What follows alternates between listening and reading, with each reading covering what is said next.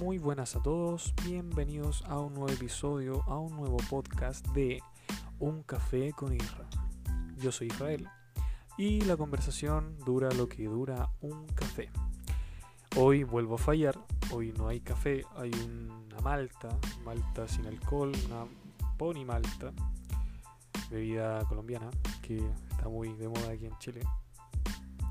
Y bueno, el día de hoy el episodio no es, no es algo que, a lo que estemos acostumbrados. No es una reflexión, tampoco es una postura ideológica, una postura política, como el segundo podcast. este episodio es como un poco más eh, íntimo. Voy a contar tres historias de mi vida, la elegí aleatoriamente porque tengo mucha, mucha historia. Y si gusta este episodio, eh, puedo subir muchos más. Eh, bueno, el día de hoy voy a contar tres historias que son bastante diferentes entre sí. Y el prisma de. de. podríamos decir, del estilo de estas historias son también muy diferentes. La primera historia la titulo. Aquí tengo el nombre. Esto es lo único que, he anotado para hacer un, un podcast. Esta primera historia la llamo Las manos. Todo se remonta cuando el Irra, como todos me dicen, eh, tenía solamente 5 años. Bueno, yo era era un niño bastante eh, especial. No, o sea, no, no sé, no, bueno, me estoy desviando un poco del, del, de la historia que voy a contar. Cuando yo tenía 5 años, vivíamos en la parte de atrás de una, de una casa esta casa era muy grande, así que habían dos casas en ese terreno. Y mi abuela vivía en, la primera casa con su hija, con una de su hija, con mi primo recién nacido. Yo tengo un primo que con el cual nos llevamos como por un año. Y bueno, esa familia vivía adelante y nosotros, mi papá y mi mamá y yo, vivíamos atrás. Resulta ser que un día mi abuela salió y en realidad todos salieron en esa casa. Pero nosotros como vivíamos atrás eh, no teníamos baño aparte, sino que compartíamos todos el mismo baño. El baño se ubicaba en la parte de arriba de la casa de adelante. Obviamente yo hablando desde de, mi casa, que estaba atrás. Ya, resulta ser que mi papá estaba trabajando, eran, no sé qué hora eran, pero sí era de día. Y resulta que mm, estaba con mi mamá, todo normal, no había nadie en la casa adelante y yo quería ir al baño. Una cosa muy normal. Y bueno, salí de mi casa, atravesé el pasillo y entré a la casa de mi abuela. Entré y recuerdo que estaba todo súper oscuro. Em, bueno, no le di importancia, era chico, yo quería solamente hacer del uno. Y seguí caminando, subí las escaleras y llegué al baño. El baño se encontraba en la parte, estaba justo al frente de la escalera, subiéndola a la parte derecha estaba la, habitación de mi abuela, al lado estaba la de mi tío, al otro lado estaba la de mi tía con, mi primo chico y, la hermana. Y bueno, resulta ser que siempre había luz en ese, en ese, como en ese pasillo, por decirlo así. Pero resultaba que ese día en especial estaba la luz apagada, obviamente, no había nadie en la casa. Entonces, eh, rápidamente, porque no sé, nunca me ha gustado, bueno, antes no me gustaba mucho la oscuridad, ahora me gusta mucho. Siento que, no sé, muy buena música, algo que tomar y se convierte en el escenario perfecto para poder escribir, poder pensar en hacer cosas e incluso cantar. Bueno, entonces yo me encontraba ahí, la luz apagada.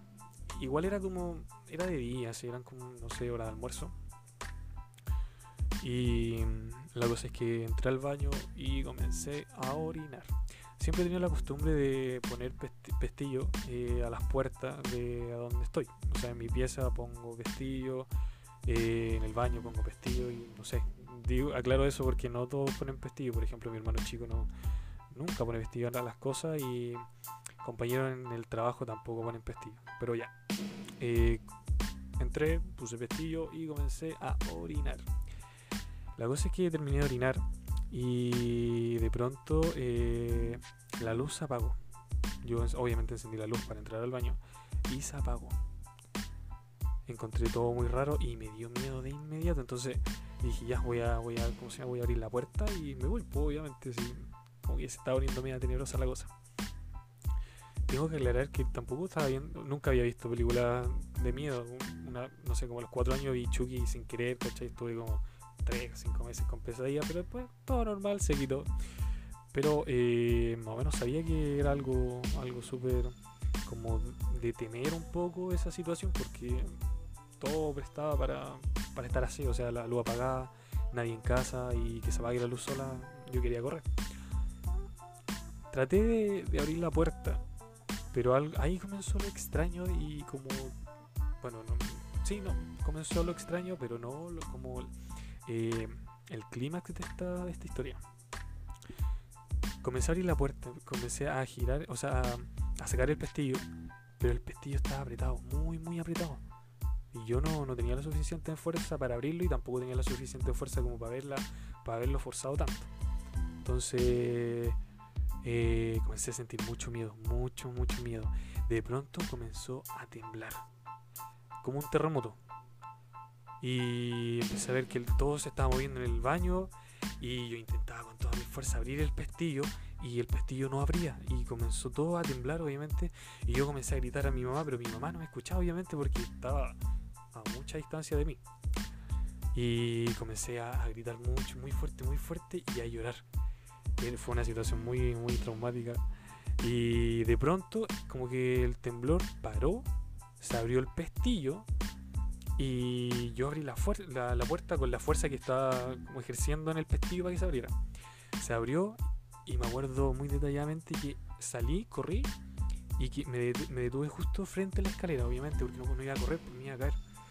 Entonces quedé justo frente a la escalera, como un poco eh, tratando de calmar mis latidos porque estaba, tenía mucho miedo. Estaba ahí frente a la escalera. De pronto siento, pero yo sé de verdad que sentí, lo doy firmado porque yo las sentí. Sentí dos manos que me empujaron. Me detuve y sentí las manos que me empujaron con tanta fuerza que yo caí desde arriba de la escalera y rodé por la escalera. Llegué abajo. Cuando, cuando obviamente cuando iba en el aire uno intenta mirar quién te empujó, ¿cachai? Y resulta ser que no había nadie en la casa. Esas manos no, no me explicaba de quién eran. Llegué abajo, después de, un gran golpe, me paré como pude, obviamente, todo dolor me dolió una pierna que me doblé. Y corrí, corrí, corrí, corrí, corrí. Llegué a mi casa, conté esa historia y mi mamá quedó en silencio y no dijo nada. Y hasta ahora yo la recuerdo como la historia más terrorífica que he vivido, porque de verdad Recuerdo exactamente las manos y lo que sentí al caerme. No tanto el dolor, no tanto como eh, que no pude abrir la puerta. Yo lo que más recuerdo son las manos. Yo las sentí y, y es una historia bastante perturbadora. Yo creo que Dross me la robaría, así que por favor no, no compartan mucho este podcast. Ah. Bueno, aquí vamos con la siguiente historia que no, no, es, no es para nada que es bastante emocionante. Y esta historia la titulo Salvado por mi primo. Como dije anteriormente, esta historia eh, la elegí aleatoriamente porque confío en que les va a gustar esta sección, esta historia. Y voy a contar más historias, así que fue las primeras que me vinieron a la mente y ahora la estoy contando. Bueno, la siguiente historia se trata. Yo tengo. Bueno, actualmente todavía obviamente sin contacto, tengo un primo, el cual vivía antes en el lago Rapel. Un saludo para ti Pablo porque yo sé que estás escuchando mis podcasts, así te mando muchos besitos y abrazo. Bueno, yo iba, eh, fui tres años seguidos a veranear eh, al, lago Rapel, a ver a mi familia y a bañarme en el lago, que el lago ha sido el mejor lago en el que me, me he. Es el único. Así que Bueno, fui a la casa de ellos a ver a mi primo, a mi, a mi tía, los animales, tenía muchos animales. La cosa es que me acuerdo que esa vez fuimos con mi abuela. Fuimos con mi abuela, mi tía y yo, mi tío y un primo. la cosa es que fuimos, eh, llegamos, saludamos, todo bien. Con mi primo siempre nos llevamos excelente hasta el día de hoy. Y bueno, como simples niños empezamos a jugar, vemos qué, qué podíamos hacer para no aburrirnos, ¿cachai? Y de pronto mi abuela llegó con una pelota de fútbol. Allá en ese lugar, en el lago Rapel, hace muchos años, estoy hablando 2011, 2010, eh, no había tanta mercadería, no llegaban muchas cosas, muchos artículos, no había. Entonces, eh, tener una pelota de fútbol allá en el lago Rapel igual era como bacán, ¿cachai? No, no era muy, muy usual, así como aquí.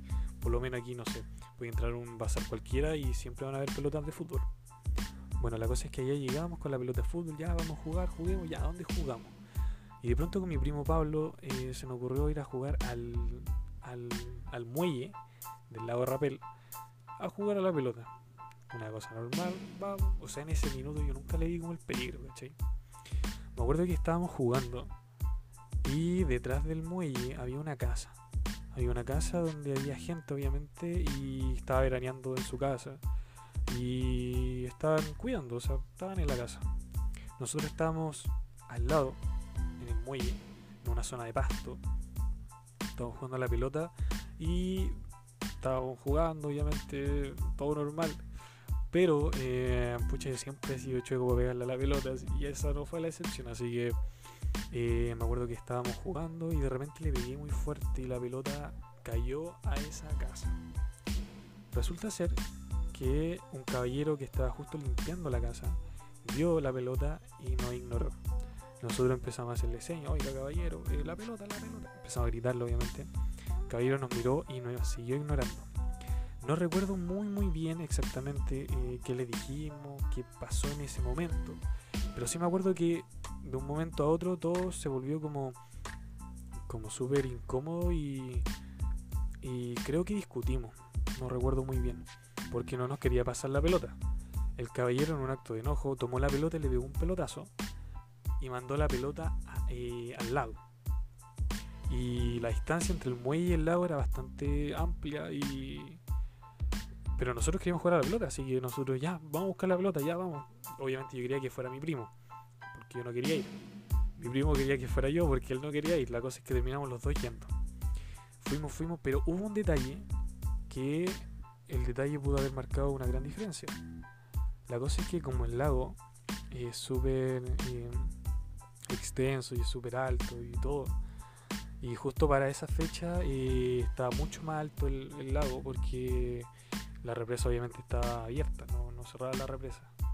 Así que eh, siempre nosotros estamos acostumbrados siempre a tirarnos. Aparte yo, yo no sabía nadar muy muy bien. Bueno, no sabía nadar casi nada, solamente flotar.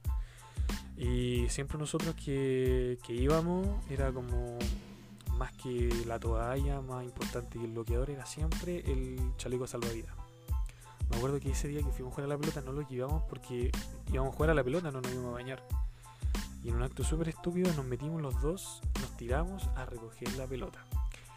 Mi primo, como él siempre estuvo ahí, él sabía nadar muy bien, y para él no había problema, pero para mí sí, o sea, era como la tercera vez que iba a, un lugar eh, a bañarme, eh, las piscinas no, me gustaban mucho y no sabía nadar, pero yo iba tan, como tan mentalizado en agarrar la pelota que me tiré no La cosa es que eh, mi primo obviamente llegó mucho más rápido que yo, llegó la pelota, yo quedé como a mitad de camino y mi primo ya, sigamos jugando a la pelota, ¿cachai?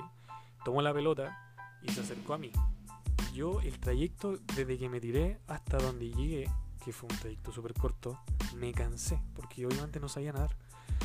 Mi primo, como fue a buscar la pelota mucho más lejos, él obviamente se cansó igual. La cosa es que quedamos los dos bastante retirados desde el muelle y yo ya estaba cansado y le dije, primo, no, no, puedo, no puedo seguir. Y mi primo, pero ¿cómo te vas a quedar acá? Y le dije, pero no sé, y yo ya me estaba ahogando, no, no podía salir a flote mi primo, que ya estaba cansado, eh, obviamente intentó como, ya no, si vamos, podemos llegar a la orilla y toda la cuestión al muelle y, tranquilo. Yo obviamente estaba, me encontraba súper mal, me encontraba...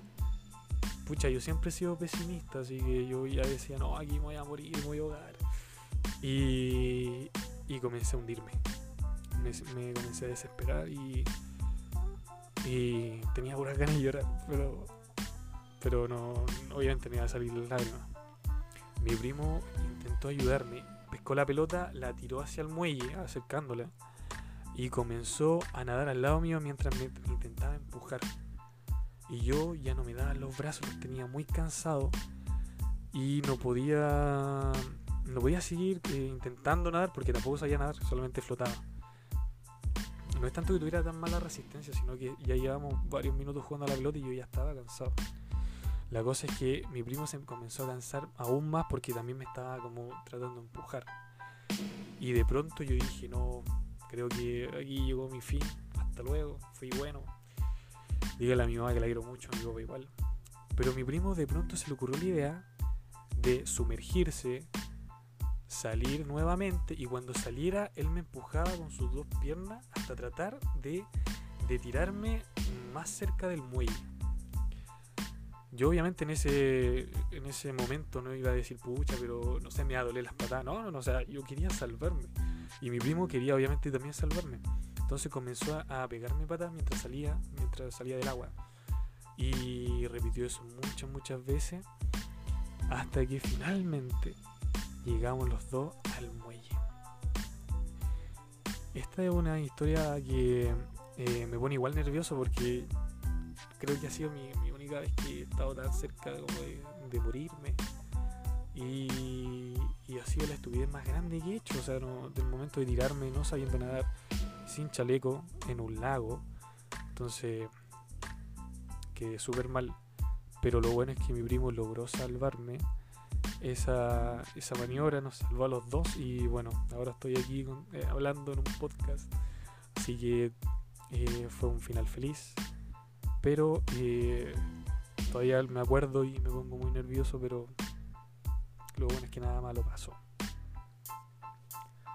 Vamos ahora con la siguiente historia, que esta historia es mucho más diferente traté de elegir las tres como, bueno, además que fueron las primeras, sino que fueran diferentes entre sí. La siguiente historia la titulé. Voy a tomar un poco de, de maltita que se está secando la garganta.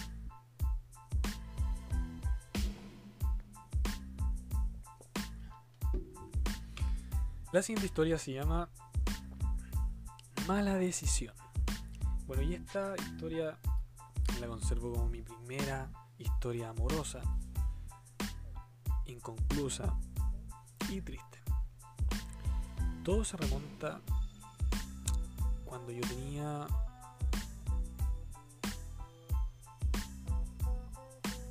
mm, tenía 10, 11 años, iba en octavo básico, no había repetido. Eh, bueno, iba en octavo básico. Sí, no, sí, iba en octavo.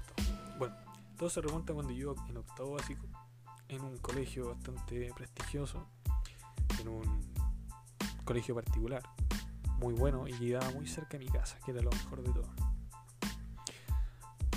Primero tengo que aclarar que siempre, desde pequeño, siempre he tenido más cercanía con las mujeres que con los hombres. ¿Por qué? No sé. Pero sí, mi mamá recuerda que yo le decía que los hombres eran como muy violentos para jugar y yo de eso sí me acuerdo. O sea, eh, en ese tiempo estaba como de moda la lucha libre, bla, bla, bla, el boxeo o, algo así, más que el fútbol. Entonces yo me acuerdo que mis compañeros jugaban a, aquí eran luchadores y se pegaban de verdad. Y entre estar con ellos y estar en una banca hablando, prefería estar en una banca hablando con mis compañeras. Bueno, la cosa es que eh, yo tenía una amiga, se llama Camila, y bueno, eh, comenzamos una amistad bastante infantil, obviamente, teníamos 11, 10, 11 años. Y bueno, éramos los típicos amigos que se juntaban después de en los recreos, eh, después del almuerzo, caminaban juntos, eh, compartían galletas. Yo no era como el típico niño así como bruto, sino que era algo, no sé, como que me complementaba, me complementaba muy bien con, la, con las mujeres, como que nos llevamos muy bien, todo súper bien, no era como el típico niño que ah, la empujaba, no, no, era como bastante eh, caballero, digámoslo así, porque delicado no, no, caballero. Entonces nosotros comenzamos a tener una amistad súper bacán. O sea, ella me hablaba mucho, era muy guapa. Pero no sé, no sabía decirte si, si desde el principio yo quise ser su amigo o comenzó a gustarme. No, no sabía decirte porque era muy guapa. Todavía la recuerdo y, y muchos la encontrábamos guapa. Pero ella solamente conmigo se juntaba y no sé por qué. Hasta ahora me lo pregunto.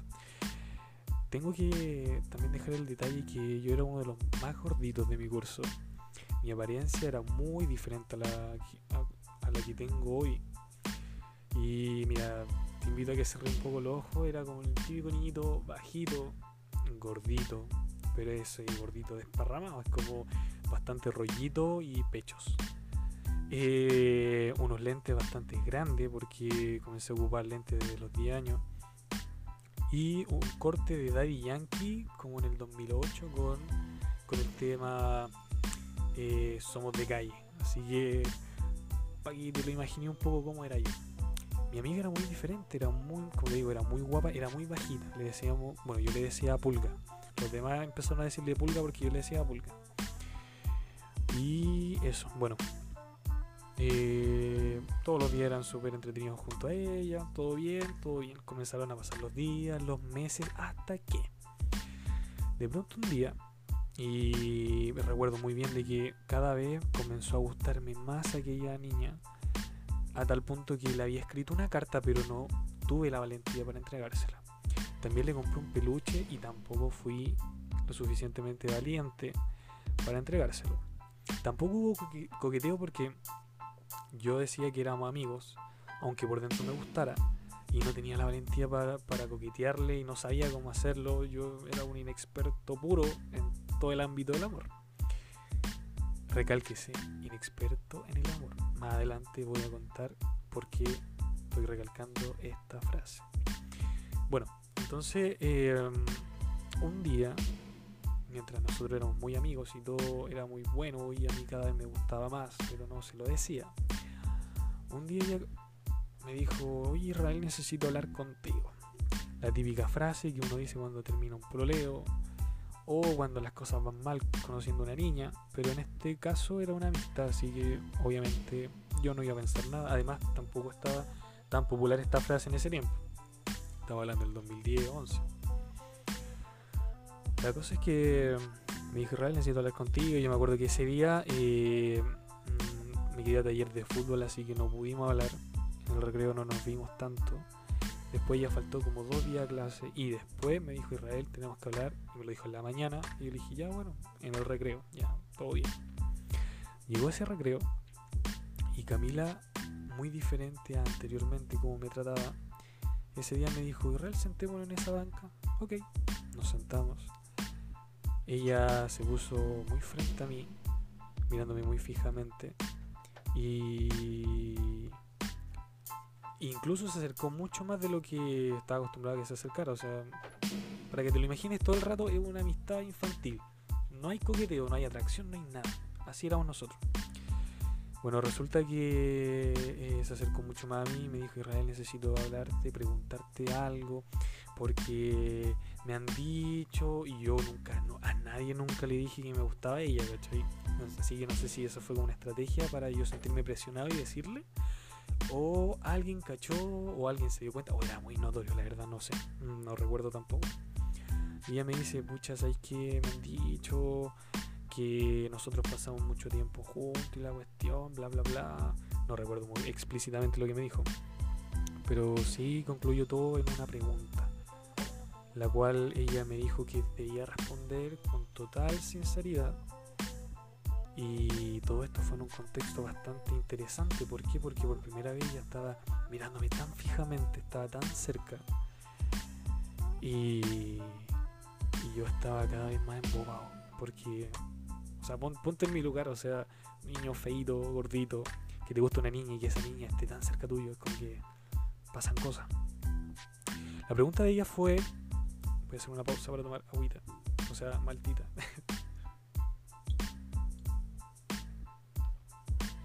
ella fue sin anestesia, sin nada y muy fija.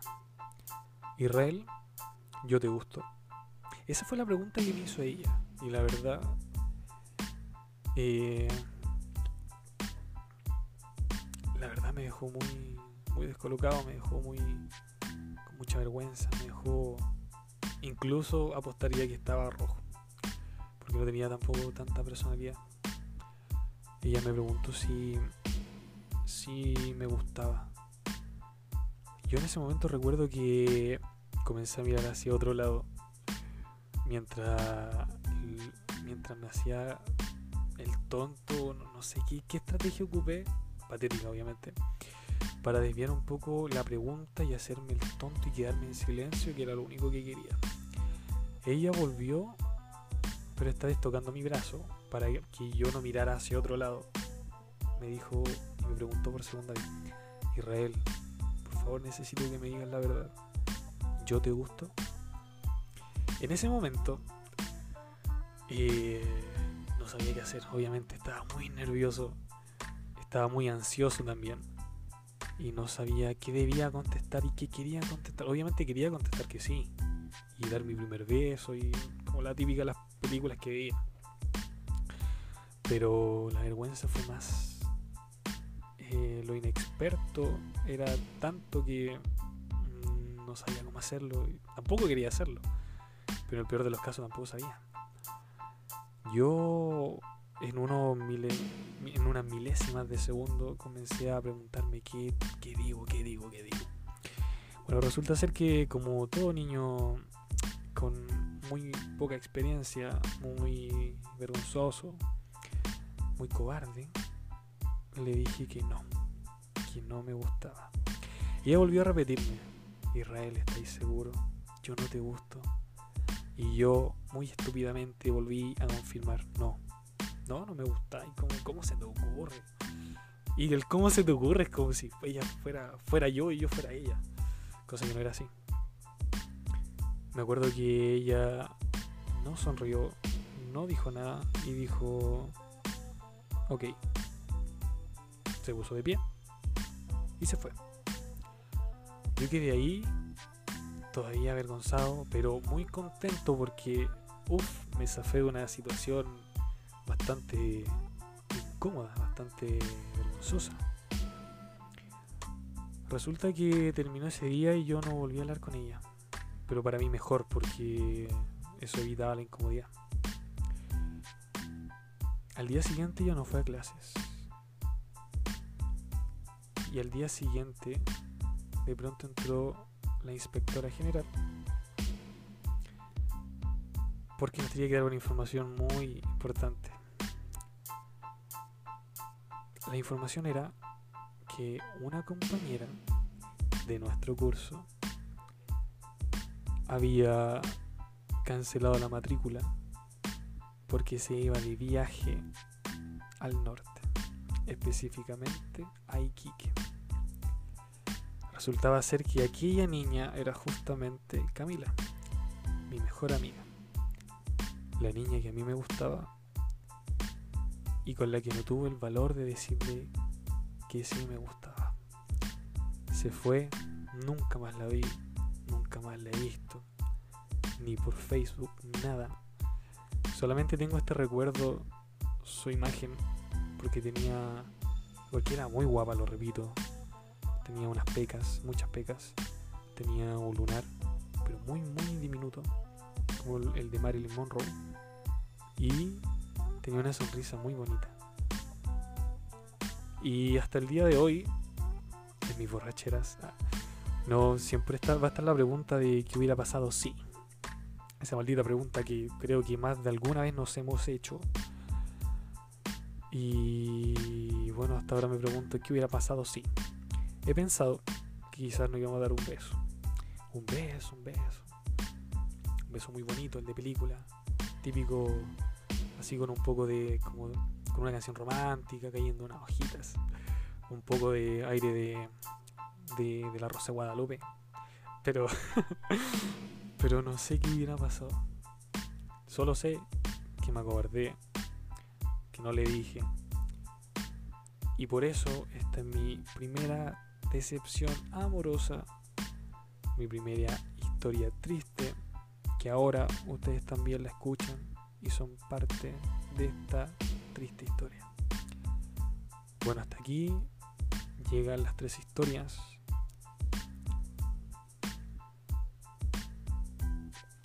Aquí también termina la malta.